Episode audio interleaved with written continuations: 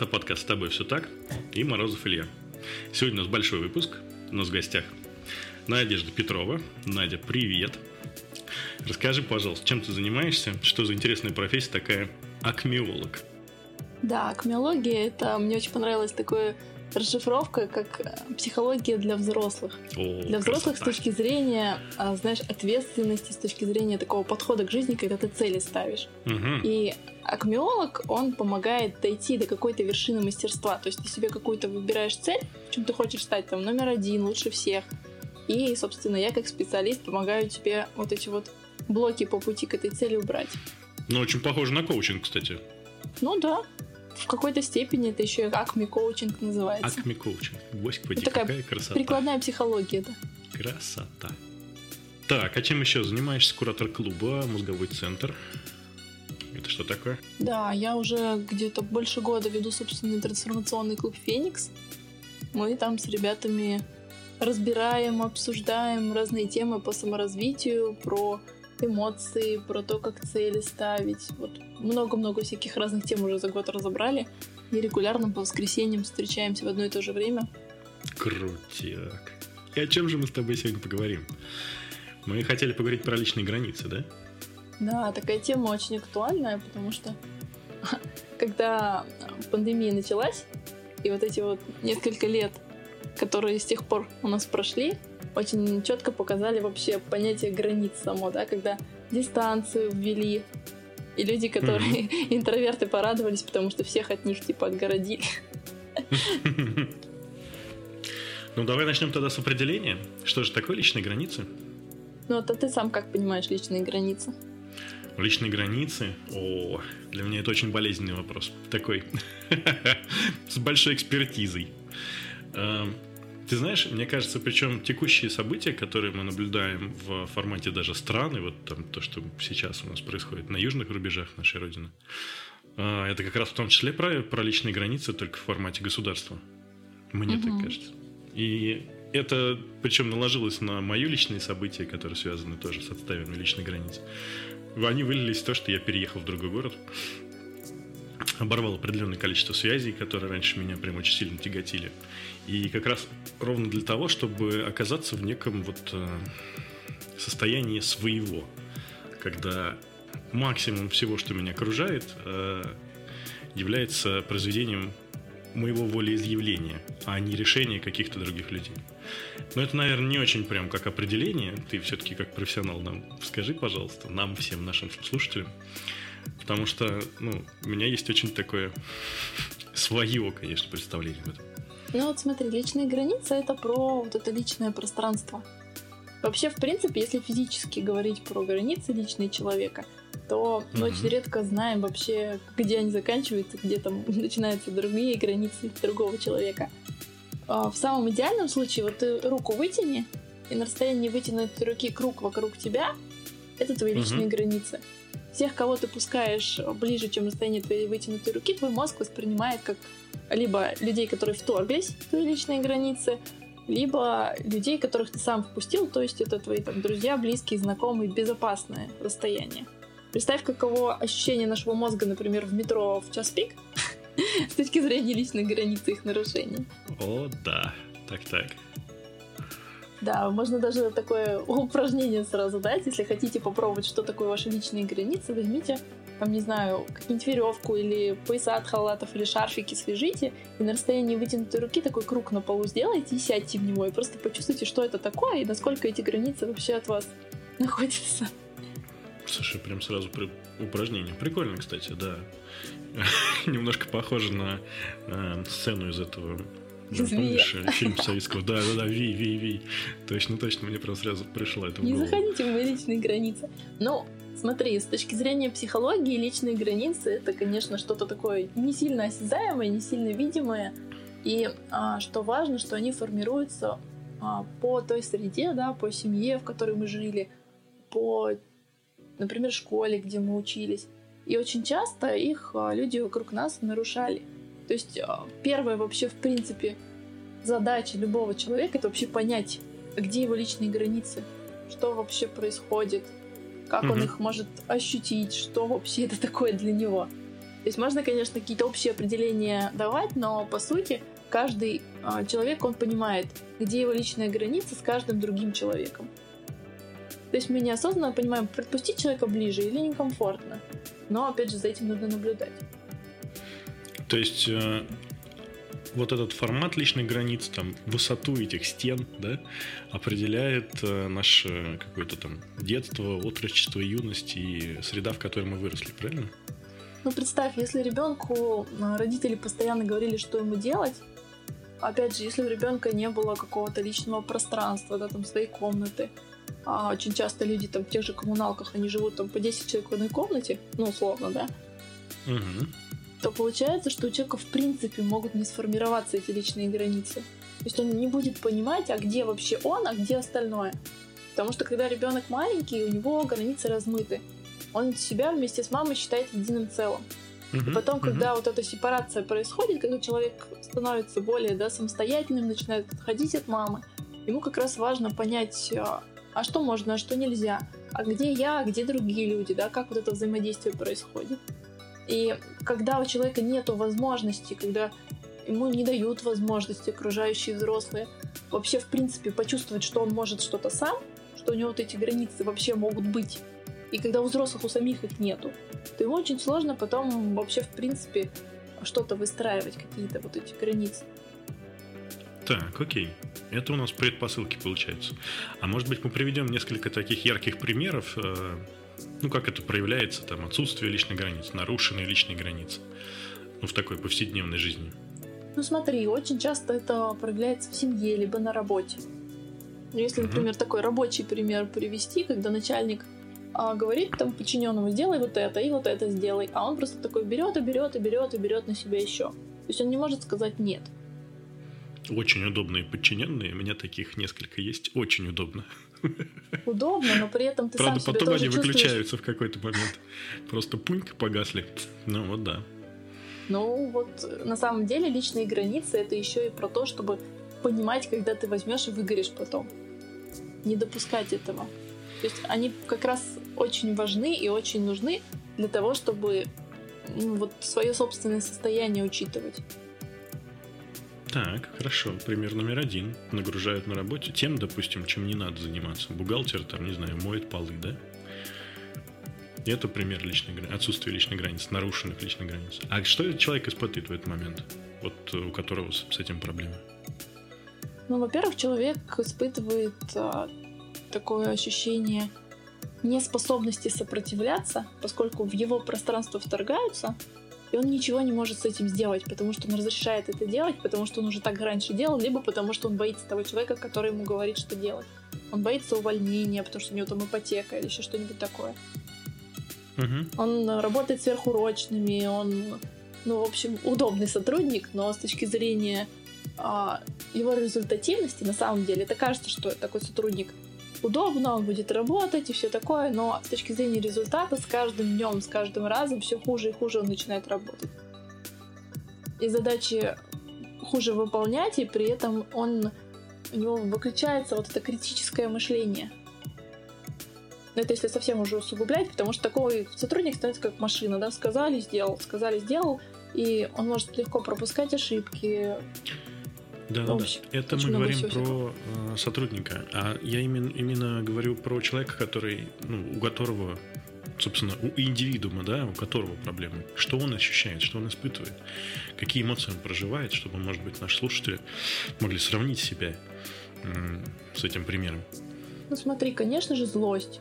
Потому что Злость, любое нарушение личных границ это про вот это вот гнев. Эмоция гнева, она в принципе нужна, чтобы защищать личные границы. И когда человек не может эту злость обратить против того, кто их нарушает, вот в случае, да, с э, начальник подчиненный, Мгм. то он эту злость начинает испытывать на самого себя. Оу. Он, он начинает, да, самого себя копать, что он не может ответить, Мгм. он начинает там обижаться, например, на того, кто нарушает границы. А, и вот это вот все копание приводит э, либо к эмоциональному взрыву через какое-то время, либо он может идти этот гнев выражать потом где-нибудь в другом месте, да, там, Мгм. на семье, на каких-то друзьях.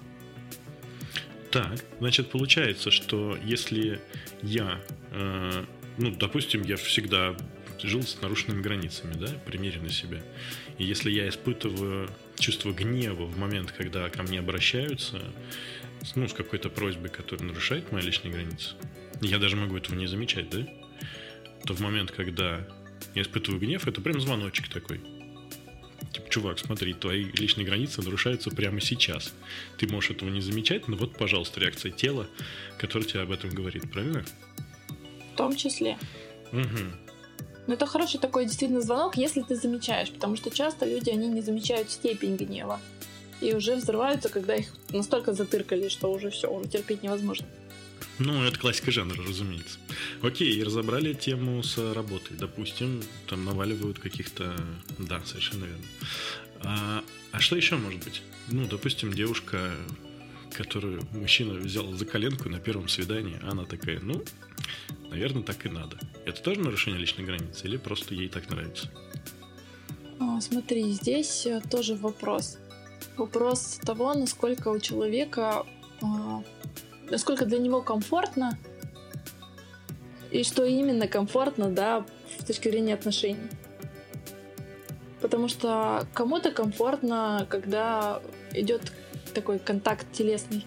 Есть же люди кинестетики. Да. Для кого-то комфортно дойти до телесных прикосновений, там, свиданий на четвертом, может быть. Угу. Опять же, у каждого человека есть э, не только личные границы, вот эти вот общие, да, которые а, социально нарушаются, есть еще и совсем-совсем крайние личные границы. Когда их нарушают, то все уже. Человек просто отступать некуда. Он уже реагирует очень остро. Ну, это да, но просто я наблюдал обратную ситуацию, вернее, как обратную, ну, в общем, такую какую-то крайнюю слишком ситуацию, когда девушка явно против того, что с ней происходит, но по какой-то причине она вот прям как овечка такая ведомая, ее взяли за ручку, потащили, ее там мужчина, ну, не знаю, допустим, схватил за грудь на первом свидании, я не думаю, что многим, даже кинестетикам, это доставляет прям удовольствие, особенно там в каких-то, не знаю, стрессовых ситуациях, допустим. А потом ее берут за руку и ведут домой. Ну, и там происходит то, чего я видел. Может быть, она тоже не особо-то рада. И, и вот кажется, знаешь, очень это похоже на моменты, когда мы смотрим какую-нибудь передачу в мире животных. И там э, лань, убегающая, да, от, ну, там, тигра какого-нибудь или там от пумы. И вот ее момент, когда ловят, у нее вот на ее вот этом лице, морде, в общем, в глазах такая отрешенность, такое вот как бы смирение с этим миром, что типа, ну да, окей, хорошо, меня поймали, сейчас меня будут есть. И вот у этой девушки, у человека, взрослого, ей там 20-30, не знаю, сколько угодно лет, вот, а у нее в глазах ровно то же самое. Это про личные границы или это может быть что-то другое? Это про умение себя защищать в том числе. Ну, то есть одно с другим все-таки связано, да? Ну, конечно. Ведь личные границы это как раз про то, что ты позволяешь с собой делать, а что не позволяешь.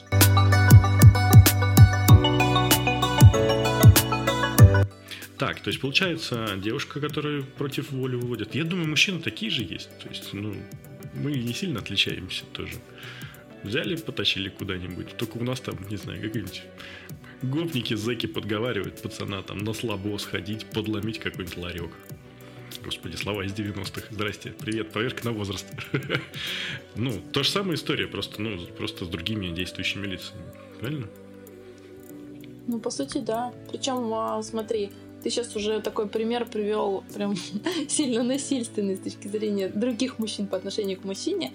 А, mm-hmm. Точно так же личные границы продавливаются и женщинами по отношению к мужчинам в отношениях. Да, безусловно. Конечно. Причем это часто такая модель поведения, да, из э, семьи идет, из э, семьи там мужчины, например, или семьи женщины, когда начинает доминировать, и другой человек просто тупо слушается и не думает о том, а что же он сам на самом деле хочет.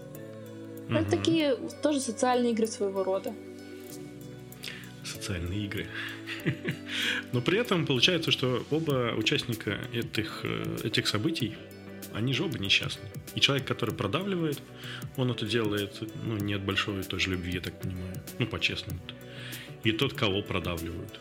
как бы там, дай мне конфету или отдайся мне на первом свидании, или поди, сядь за меня, я не знаю, какой-нибудь дикий пример, да что угодно. Там же оба человека несчастны в такой момент. Ну, конечно, это старый добрый треугольник Карпмана, жертва, спасатель, агрессор. И те люди, которые в этом треугольнике вертятся, они, собственно, там и застряли. Угу. Совершенно верно.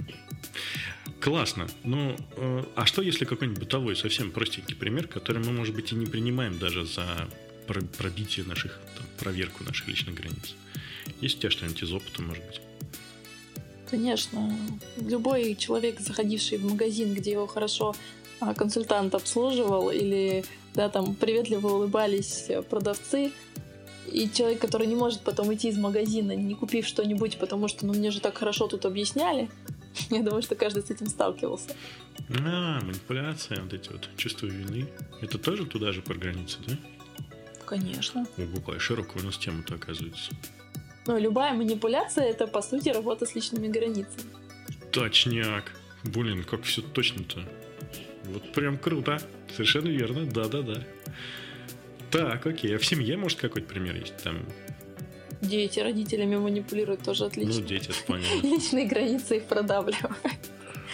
Я хочу поиграть на компьютере. И родители в ответ там, а ты вот сейчас иди, подмети полы там. Или, например, когда проверяют уроки, да, что там, как это так, ты там двойку получил, вот теперь то есть чувство вины, оно прям рядом стоит, и, и одно из другого растет, причем не всегда понятно, что из чего, да? А, в личной грани... ну, в, в пробитых личных границах. На самом деле чувство вины это не чувство, я тебе скажу по секрету. Да-да-да, разумеется.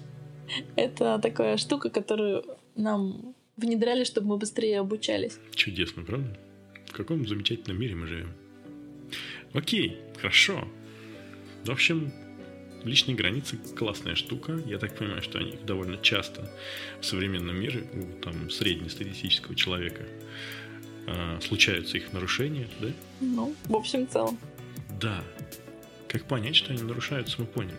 А как тогда их э, защищать? Ну смотри, чтобы что-то защищать, вот даже если из армейской практики брать, да, прежде чем защищать какую-то зону, надо хотя бы понять, где ты находишься, а что ты защищаешь, а насколько далеко твои личные границы, где они. И тут идет такая двоякая ситуация про личные границы. Чтобы ты а, личные границы мог защитить, тебе нужно и самому не нарушать чужие границы. Чужие границы. Интересно, что из этого сложнее?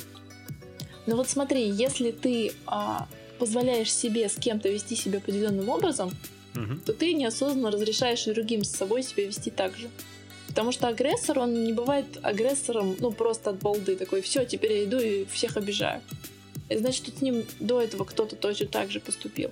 Угу. И получается, что в первую очередь, если мы не хотим, чтобы наши личные границы нарушали, нам важно заметить, чтобы мы их тоже не нарушали.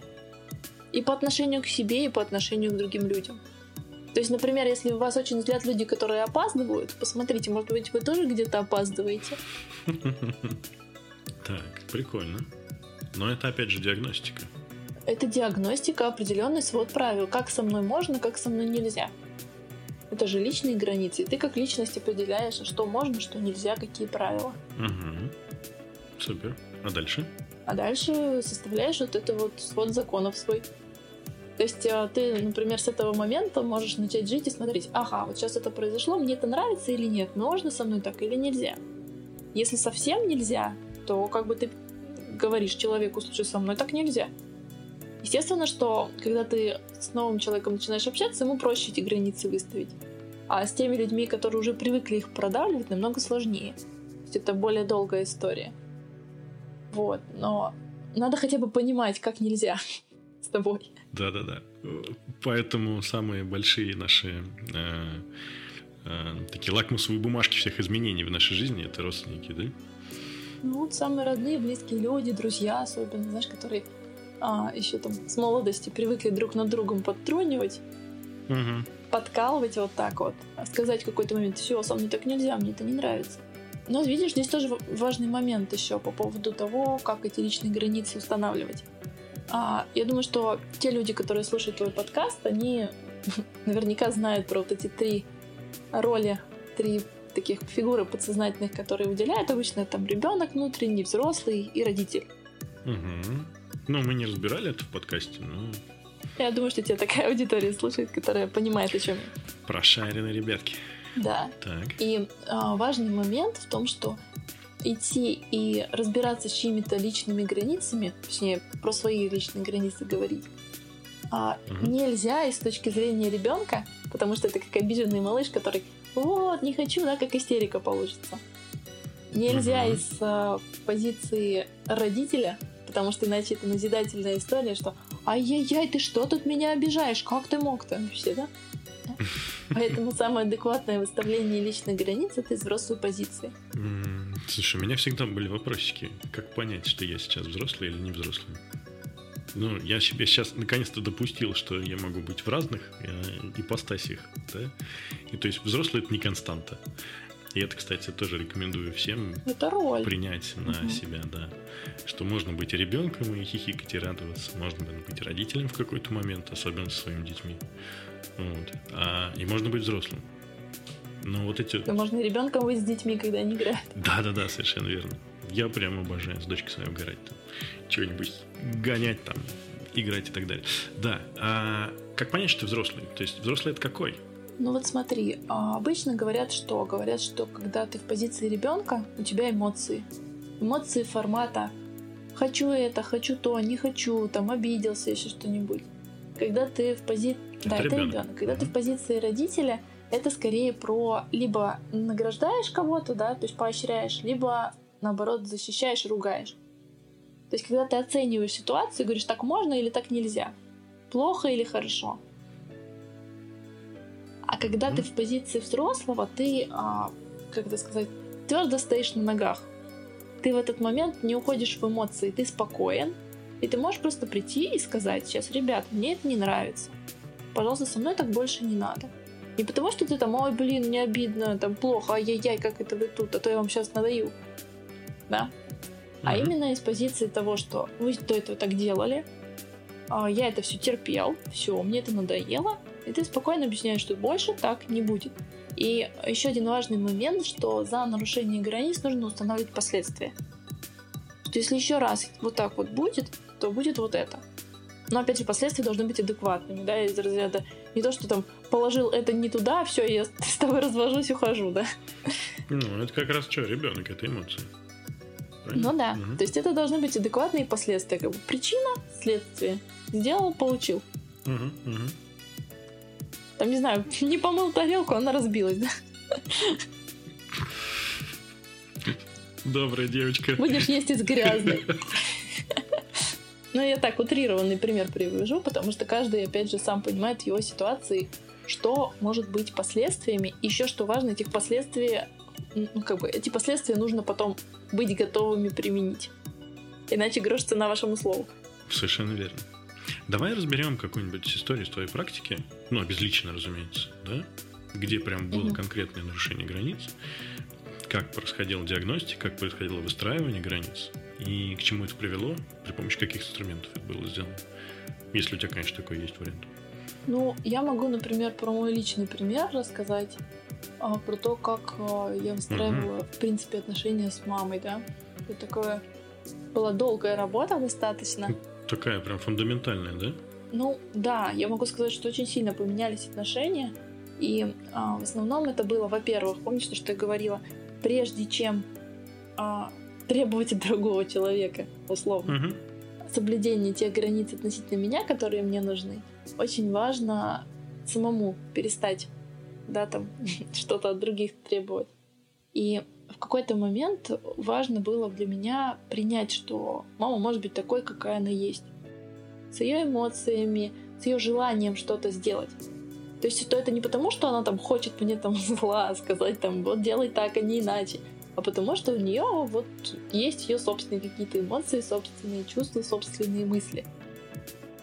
Отсюда, видишь, уходит вот это обвинение, этот гнев праведный. Ничего себе. Это то есть надо, чтобы она тебя приняла такой, какая ты есть, ты должна принять ее такая, какая она есть, правильно? Нет, я должна смириться с тем, что она ничего не должна. Во, еще сложнее. Ну, то есть, да, слово должен убираем. Совершенно верно. Это как раз тоже назидательное, да, позиция? Ну, по сути, да. То есть я просто понимаю, что с человеком что-то происходит. Что у человека есть эмоции, это его эмоции, это не мои эмоции. Да, у меня могут возникать какие-то эмоции в ответ, и мне важны эти эмоции, потому что они возникают. То есть вот эта роль ребенок-родитель, ролевая такая история.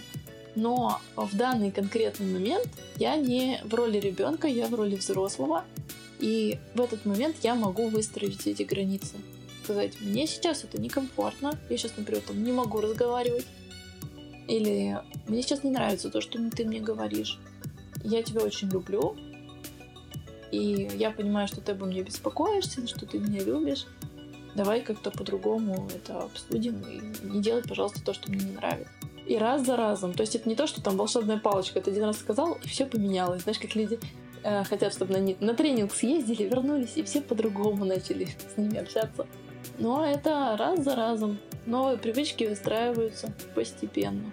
Потому что, опять же, на моем примере того, как я выстраиваю личные границы, и мама тоже это видит, что так можно, да, и она тоже начинает выстраивать какие-то личные границы с людьми другими. То есть, когда мы начинаем свои личные границы выстраивать, помнишь, мы говорили про сказать нет, там, вот, начальнику, вот эта вот история, угу. что когда мы начинаем свои личные границы выстраивать, то мы а, и показываем, что так тоже можно, что другие люди тоже могут сказать нет, что они могут выстроить личные границы.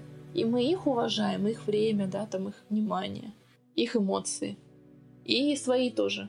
И вот это уважительное отношение, оно как раз э, очень классное и ощущение дает внутреннее того, что ты справился и еще другому помог. Ну, прям сплошной вин-вин.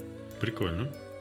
А при помощи каких инструментов это происходило? То есть, окей, хорошо, ты э, принимала то, какая твоя мама, получила в ответ то же самое, да, то есть она приняла тебя. А может быть, какие-то инструменты были, что ты говорила ей там, или что вы делали? Какой ты путь проживал в этот момент? Ну смотри, в этом, конечно, примере очень длительный путь. Это... Да, кстати, да, ребята, это не в один день. И письма прощения, и какое-то понимание себя, да. Я сама уже в роли мамы тоже побывала, то есть я ее уже понимаю намного больше, чем угу. раньше. Если речь идет вообще в принципе, да, про выстраивание личных границ, ну смотри, инструментарий, он как и в работе с любыми эмоциями. Нужно эмоцию понять, как я сейчас да, там, чувствую гнев или там, обиду или еще что-нибудь. И ты говоришь, мне сейчас можно это чувствовать. Угу. Например, там другому человеку, той же маме, можно это чувствовать. И ее эмоции это не мои эмоции, а мои эмоции это не ее эмоции. Каждый из нас чувствует что-то свое. И при этом есть какая-то проблема, из-за которой, да, в этот момент коммуникация произошла. Это сейчас такая уже работа с конфликтами пошла. Хорошо, если, если проще, в общем, понять, что ты чувствуешь, разрешить себе это чувствовать. И подумать, а как ты можешь вот это вот свое ощущение, там, uh-huh. злость, еще что-нибудь, а, направить на что-то другое, направить uh-huh. на то, зачем оно на самом деле. То есть кто-то нарушает личные границы, там звонят, когда ты э, занят или еще что-нибудь. И ты в этот момент понимаешь, так, я сейчас злюсь, значит, мои границы нарушены. Значит, что мне сейчас нужно делать? Мне сейчас нужно mm как-то адекватно донести, что именно так мне не нравится. Например, там бывало, что там не стучался кто-то, заходил в комнату. Сказал, мне не нравится, пожалуйста, стучитесь. Вдруг, оказывается. Да, вдруг выяснится, что тебе это не нравится. Да, то есть это получается начинается из каких-то мелочей, да? Ты потихонечку, по кирпичику выстраиваешь, да. Угу. Скорее самоисследование. Пока ты сам себя не исследуешь, пока ты не поймешь, а что тебе не нравится. Потому что есть люди, которым, ну, не так сильно это волнует. Это они так думают? Или... Есть люди, которых больше. Просто есть люди, которых, в которых можно ноги вытирать, и им нормально. Ну, опять же, смотри, если говорить про кинестетиков, визуалов, аудиалов, например, mm люди кинестетики, для них самое сильное эмоциональное вот это вот, да, вторжение, Это когда физически кто-то вот в их зону комфорта входит. Люди, например, аудиалы, они на звуки будут реагировать, им шум будет мешать. Слушай, а если мне не нравится, что меня и трогают, и шумят, и, и, и мимо топают, это я к какой категории отношусь? Ну смотри, тут а, опять же, как часто это происходит, да? Когда ты в метро едешь, у тебя как бы вариантов-то мало. Ну почему я могу наушники надеть? Очки. Да, но при этом тебя все равно будут толкать. Э, куртку панкрокерскую с шипами. И канистру на голову, чтобы не дышали, да? Ну, либо купить машину. Тоже вариант же, да? Ну, тоже как вариант. Тут вопрос просто, опять же, смотри, мы не говорим про какие-то абсолютные вещи из разряда «все, теперь ко мне не подходите никто за метр, я буду ходить в шарике таком». Тут говорится именно про то, когда мы чувствуем, что нам это прям вот реально мешает. Когда мы реагируем на это гневом. Потому что любое социальное взаимодействие, оно подразумевает, да, какой-то вот пересечение некоторых границ, да, соприкосновение с другими людьми. Границ, это да. нормально. Вопрос именно в том, чтобы их не нарушали. Нарушение это когда кто-то целенаправленно идет и что-то делает. Угу. То есть, например, там, если дети шумят, они же не специально шумят, но ты можешь на них злиться. И ты можешь как решить этот вопрос? Наорать на них, например, как одно из решений. Угу. И либо, например, сделать так, чтобы ты работал, например, там, где дети не шумят. Или договориться, посадить их, например, на кухне смотреть мультик в тот момент, когда тебе нужно сосредоточиться и нужна тишина. Тут вопрос в том, на что ты свой гнев направишь, на что твои эмоции, они будут конструктивны или деструктивны. То есть шаг номер один в таком случае это все-таки диагностика. Обращать внимание на свой гнев, на свое раздражение и соизмерять его с теми внешними факторами, которые в этот момент происходят. Ты меня поправляй, пожалуйста, я ну да, сам, самоисследование. Да, да, да. Понять, а где, и написать вот этот вот, да, какие-то правила для себя. Что такое мои личные границы, какие они, про что, как со мной нельзя. Так, хорошо. Потом следующий шаг у нас получается э, начать как-то придумать, как, как я хочу, да, то есть из, из э, отрицания перейти в какие-то положительные штуки, да. Мне угу. не нравится, когда меня трогают за руку там незнакомые люди как я хочу. Хочу, чтобы не трогали. Что мне для этого нужно делать? Выдергивать руку, наверное. Или говорить людям о том, что мне это не неприятно. Какие-то простые действия. И таким образом построить вот такую некую там, некий круг вокруг себя, в котором будет несколько точек внимания нашего, да? Так, наверное. Мне сейчас знаешь, что на ум пришло? Мне mm. сейчас пришло на ум про то, что тут важно, опять же, mm-hmm выделять категорию тех людей, с которыми мы взаимодействуем. Опять же, если это случайные люди, да, какие-то, то мы можем сказать, что там не подходи ко мне, или мне некомфортно. Но смысла в этом мало. Нет, ну понятное дело, когда это любимый человек тебя за руку берет, это же прекрасно. Нет, нет, нет, я сейчас когда не это об этом. делает кондуктор, да. Я о том, что личные границы тоже должны адекватно свои защищать. То есть, если это действительно человек мимо проходящий, если он подошел к тебе близко и случайно ткнул тебя плечом, то ну, важна адекватная реакция. Слушай, я убежден, что просто так люди плечами не толкаются. То есть есть люди, которые постоянно толкаются плечами, вернее, тебя постоянно толкают. Это вопросики к тебе. Почему у тебя такое острое и болезненное взаимодействие с миром? Зачем тебе так это важно, да? Кого ты сам пинал до этого? Ну да, потому что там основа моей философии, она там, я причина и следствие всего. Ну, между прочим, не только плохого, но и хорошего в своей жизни.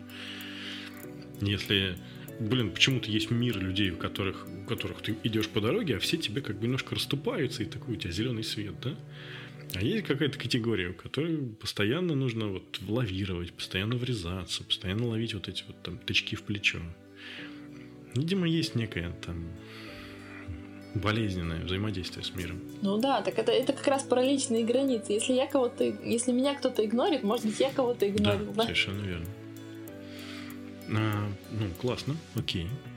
Может быть, есть какие-то упражнения, которыми можно попрактиковаться, как-то что-то поделать в эту сторону? Ну, такие первые. Чтобы, не знаю, там, закрепить. Ну, вот смотри, одно из них да, такое упражнение по поводу «нет». Очень часто говорят, что сложно научиться говорить «нет». Как, как один из вариантов можно просто взять какой-то день и несколько часов и на все говорить «нет». Ну, просто попробовать. Это как все, на все говорит да, только нет, да? Это просто попробовать отказываться от чего-то. Вот прям на все, все, все говорить нет. Просто потому, что очень часто люди боятся сказать слово нет. Знаешь, как в продажах. Люди боятся сказать купите у меня. Угу. Вот. И как практика такая попробовать сказать нет. Во всем взаимодействии с миром просто вообще на все отказываются. Звонить телефон, не беру трубку. Там, не знаю, позвонил, поднял трубку, сказал, нет, не могу. Да? Ну, какой-нибудь там день или час выделить, угу. просто вот прожить вот это, да, что ты будешь просто нет, нет, нет, и посмотреть, как ты себя будешь при этом чувствовать. Чтобы сам вот этот вариант а, того, что ты говоришь кому-то нет, стал тоже вариантом нормы. Что ты имеешь право сказать да, имеешь право сказать нет. Очень часто, например, в конфликтах а, люди боятся, например, уходить. Уходить именно как как будто бы они убегают, как будто бы нельзя убегать, они как будто трусы, да, вот это вот такое вот ощущение, что слабые.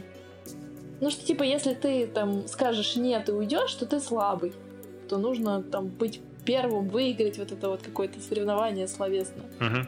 то здесь важно иногда сказать, сейчас не время неподходящее, место неподходящее, я сейчас не в том состоянии, чтобы да, там с кем-то бороться. И ты говоришь нет. Так тебя второй преследовать будет? Подожди, мы не договорились. Смотря как ты это нет скажешь, потому что у женщин часто встречается, когда она такая нет, да? Когда она не умеет сказать нет, так что прям нет. Когда это нет звучит Но как... у мужчины каждое второе нет женское воспринимает как да. Да, да, да. Или как человек говорит нет, а потом типа, ой, я вам вернусь еще, ну, докажу потом, да? Я все пошел, но я вам потом. А как так сказать нет, чтобы прям вообще отрезать? Без эмоций. Без эмоций? Четко, уверенно, спокойно. Вот научиться говорить спокойно нет. А вот эти все женские хихихи, глазки в пол, нет. Это... Как нам, мужчинам, кстати, это воспринимать? То есть, ну, я как здоровый мужчина читаю это как, э, ну, типа, попробуй еще раз. Просто чуть настойчивее. Мне просто очень забавно, а, поскольку у меня муж э, вырос в другой стране, mm-hmm. и он меня от этого дела очень быстро отучил, потому что если я один раз сказала нет, у нас как в России принято, что если вы пришли в гости, вам предложили что-то, да, там, пойдемте там чаю, что-то к чаю, такие, ну нет, mm-hmm. потом вас предложат еще раз за три, и вы согласитесь. Такой ритуал. Mm-hmm. Mm-hmm. А, например, в Израиле, где мы жили какое-то время, да, а, там, если ты говоришь нет, все таки ну нет, так нет, окей. Ну так подожди, подожди, я же играть только начала, да? Так что это серии, что нет, я не хочу, все.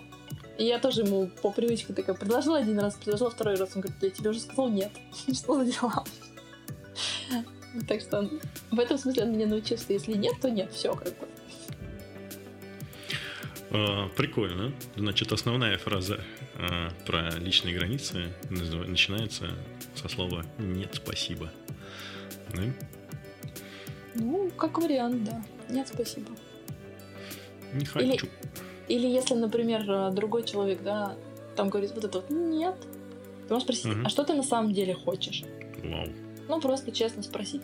Потому что ну, иногда проще задать этот вопрос, чем пытаться догадаться, что там кто подумал. Вот эти вот социальные игры, они иногда интересны, но иногда, ну, просто очень много ресурсов забирают. Это насколько, получается, у нас общество устроено, ну, не знаю как, ну, некие социальные нормы так выстроены в нашем обществе, что мы просто вместе с социальной культурой, со всей этой, со школой, с институтом, с окружением, с масс-медиа, построены на принципе, что нет уважения к этому слову нет. Ну нет, и чё, все равно, там, типа, пойду и сделаю против. Партия сказала надо, да. ответили ну, есть, ну, например, да? да. Ну так это тоже про личные границы, вон смотри. Когда есть, есть коллективизм, когда нету частной собственности, когда есть вот это вот, что мы типа все вместе, от каждого по способностям, каждому по потребностям, угу. и тут особо не спрашивается, что человек хочет. Ну, это да мы воспитаны, получается, таким обществом, есть... да, и наша задача сейчас э, да. учиться устра... устраиваться в обществе, где нормально нарушать наши границы. Поэтому э, там на все Я думаю, наверняка кто-нибудь из наших слушателей скажет, ну, типа, слушай, так нормально вообще-то? Ну, то есть нормально, когда нарушают мои границы. Я к этому настолько привык, что, типа, ну, это часть моей жизни, часть моей нормы. И наша с вами задача, как людей, которые стремятся к жизни в удовольствии, в кайф, выстроить так личные границы. И, ну, в таких условиях, когда нарушать их нормально. На самом деле, в любом обществе, то есть там европейское общество, там, не знаю, какое-нибудь азиатское, да, там у тебя в Еврите, а, так или иначе они все равно нарушаются. Где-то больше, где-то меньше. Наверное, есть где-нибудь какой-нибудь маленькая общинка, где прям с большим э, уважением относятся к, к любому сказанному слову «нет» или к твоим желаниям. Слушай, я бы, знаешь, что сказала на этот mm-hmm. счет, что во всем важен баланс. Нарушение личных границ это тоже хорошо. Почему? Потому что если никто их не будет нарушать, то ты не узнаешь, где они. Ну, это понятно, если мы взаимодействуем с, с ты внешним не, Ты не научишься за них бороться, ты не научишься выстраивать да, какие-то отношения, потому что без вот этих вот личных границ, нарушений личных границ не было бы отношений. Как понять, где начинается твое и заканчивается чужое, да? Ну, день в лесу, наверное, нет нарушения личной границы. То там, то медведь зайдет, то белка у тебя. Там территория медведя, да. Почему? Они вообще, ребята, такие. Поэтому... Не стесняются ни разу. У них все хорошо с личными границами. Причем, кстати, если ты заметишь, у животных очень хорошо с личными границами. Ну, не всегда. Если там они друг друга грызут, то, то где-то они все-таки нарушаются. Но они их защищают. Я имею в виду про то, что не про нарушение, а про реакцию. Здесь важен не сам факт нарушения личных границ, а то, как мы с достоинством на это умеем реагировать. Помнишь? Кошка, да? Я говорила из взрослой позиции, да, когда кошка позволяет ее гладить, а потом, слушай, это вообще ты у меня живешь, да? Иди корми меня, двуногое существо. Причем вот тебе, пожалуйста, собаки, да, которых там, не знаю, можно за усы эти дергать, э, там, особенно детишки, да, за хвост, там их тискать и все такое, они вот терпеливо, прям преданно, да. И кошки, которые просто ему не нравится, ей не нравится что-то, да, она будет вообще до последней, до кровавых соплей просто от, отстаивать. Свои, и кто из них больше в кайф живет, скажи И кошка, которая такая, вообще-то, я вот забралась туда сейчас на самый верх, и мне вообще хорошо. И вот вопрос как раз, а, как же это делать с удовольствием, если мы смотрим на кошку, как, например, как получать удовольствие от этого процесса ну, проверки своих личных границ. Быть гибким. И так. И не переставать пробовать. Не переставать пробовать, это, по-моему, вообще рецепт от счастливой жизни. От или для? Ой, вот тебе здрасте, вечерком пишемся. Э, конечно, для. Да, не переставать пробовать, э, быть гибкими. Ну а что такое быть гибкими? То есть... И выстраивать вот это чувство собственного достоинства, внутреннюю опору, потому что то, из какого состояния mm-hmm. ты идешь с этим работать, то, из какого состояния ты, в принципе, любую коммуникацию с окружающими людьми выстраиваешь, зависит от того, какую реакцию ты на это получишь. То есть, если ты свои собственные, вот это свой собственный свод законов, как со мной нельзя и как мне с другими тоже нельзя выполняешь, то, скорее всего, в твоей жизни ситуации будет меньше таких, где твои границы будут проверять. А их будут проверять. Как только ты вот этот свод законов напишешь, по каждому пункту тебя будут проверять. Угу. Иначе будет скучно просто. А будут проверять ситуации, понимаешь? А действительно ли ты теперь так решил? Угу, То есть ты там угу. решил больше не опаздывать, потому что ты там ценишь свое время и время людей. И будут случаться ситуации, где тебе нужно будет как-то с этим прожить. То есть нужно быть готовыми к тому, что а, вот это вот состояние, из которого ты личные границы выстраиваешь, его нужно будет в себе укрепить, развить и делать это раз за разом, чтобы это стало привычкой. Потому что то, что у нас вот сейчас, например, происходит, да, когда у кого-то личные границы нарушаются, это же тоже привычка. Привычка уступать, привычка прогибаться, привычка давать нарушать свои границы, позволять это. Нужна другая привычка. То есть да. можно иногда позволить нарушить свои личные границы. Просто у тебя такая привычка, попробуй другую. Ну, это же такая игра на всю жизнь, да? То есть это не означает, что ты их один раз выстроил и все. Ну, если башню построить как Рапунцель, там закопав, и никого не подпускать с кольями. Не, ну ничего, все равно же пришел чувак, дернул за волосы, раздобыл. Прорвался, так сказать. Вот. На самом деле в нашей жизни настолько много разных изменений, постоянно происходящих, что, пожалуй, единственное, что можем делать, это развивать те навыки, которые нам полезны, и смотреть, что работает, что не работает. Если что-то не работает, пробовать что-то новое. Так как не, нельзя один раз и навсегда выспаться. Спать придется регулярно. Или наесться. Ну да, то есть в какой-то момент мы понимаем, что наши границы можно расширить. Где-то, наверное, ты говоришь компромисс, то есть, наверное, где-то их можно и сузить. Ну вот там открыть двери, чтобы люди заходили и гуляли по нашему саду, срывали наши цветочки. Наверное, вот именно эту практику надо э, прерывать. Опять же, можно водить экскурсии, да, сказать, что вот смотри, здесь не надо так, вот здесь можно так. Да. Не, за, не закрыться и закопаться от всех, да, вот это все, я теперь выстроил границу, у меня тут крепость, защита, пушки, ров, колья в этом рове. Нет, тут именно про то, что вот смотрите, вот, вот с тобой мы сейчас там договорились, со мной так больше не делай, пожалуйста. А вот, вот в этой ситуации, да, там можно, а вот в этой нельзя.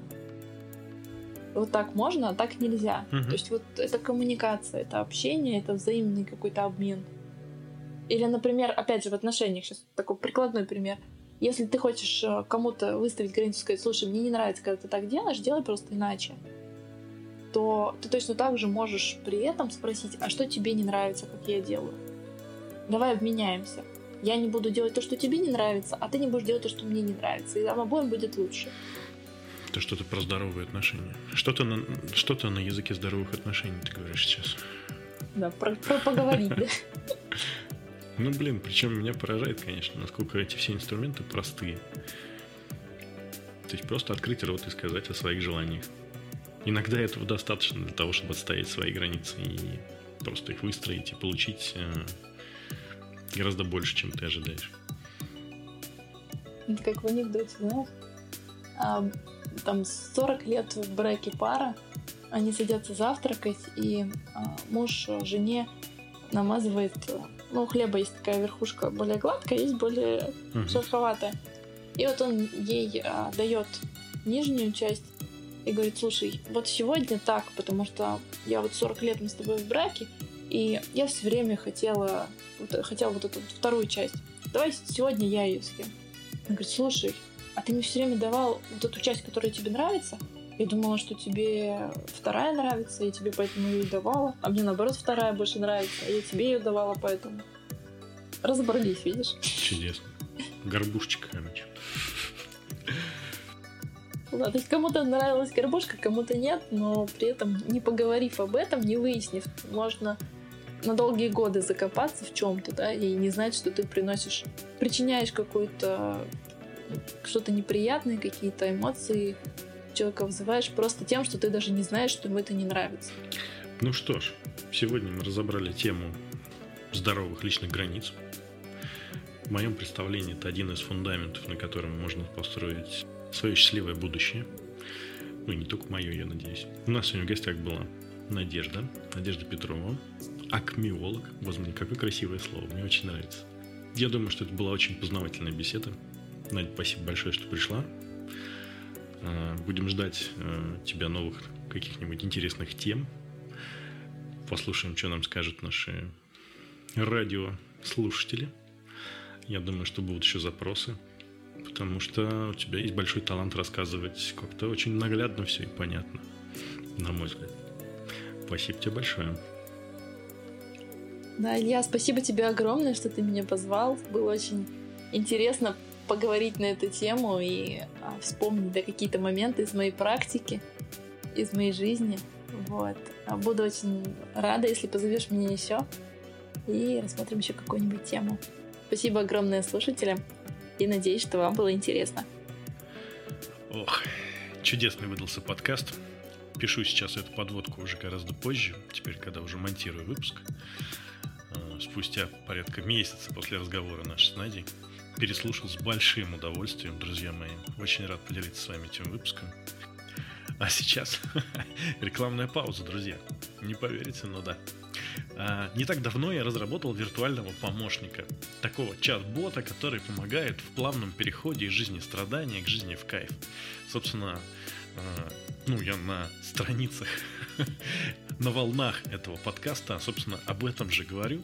Ну, а тут это прям такие собранные, а, систематизированные, понятные инструкции к жизни.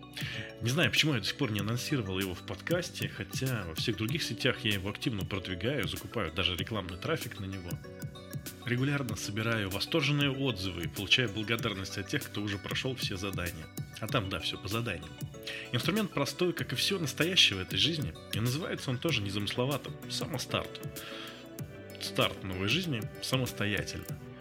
Это серия небольших заданий, которые робот выдает сообразно анализу вашей ситуации, и которые вы выполняете ровно так ответственно, как велит вам ваша совесть.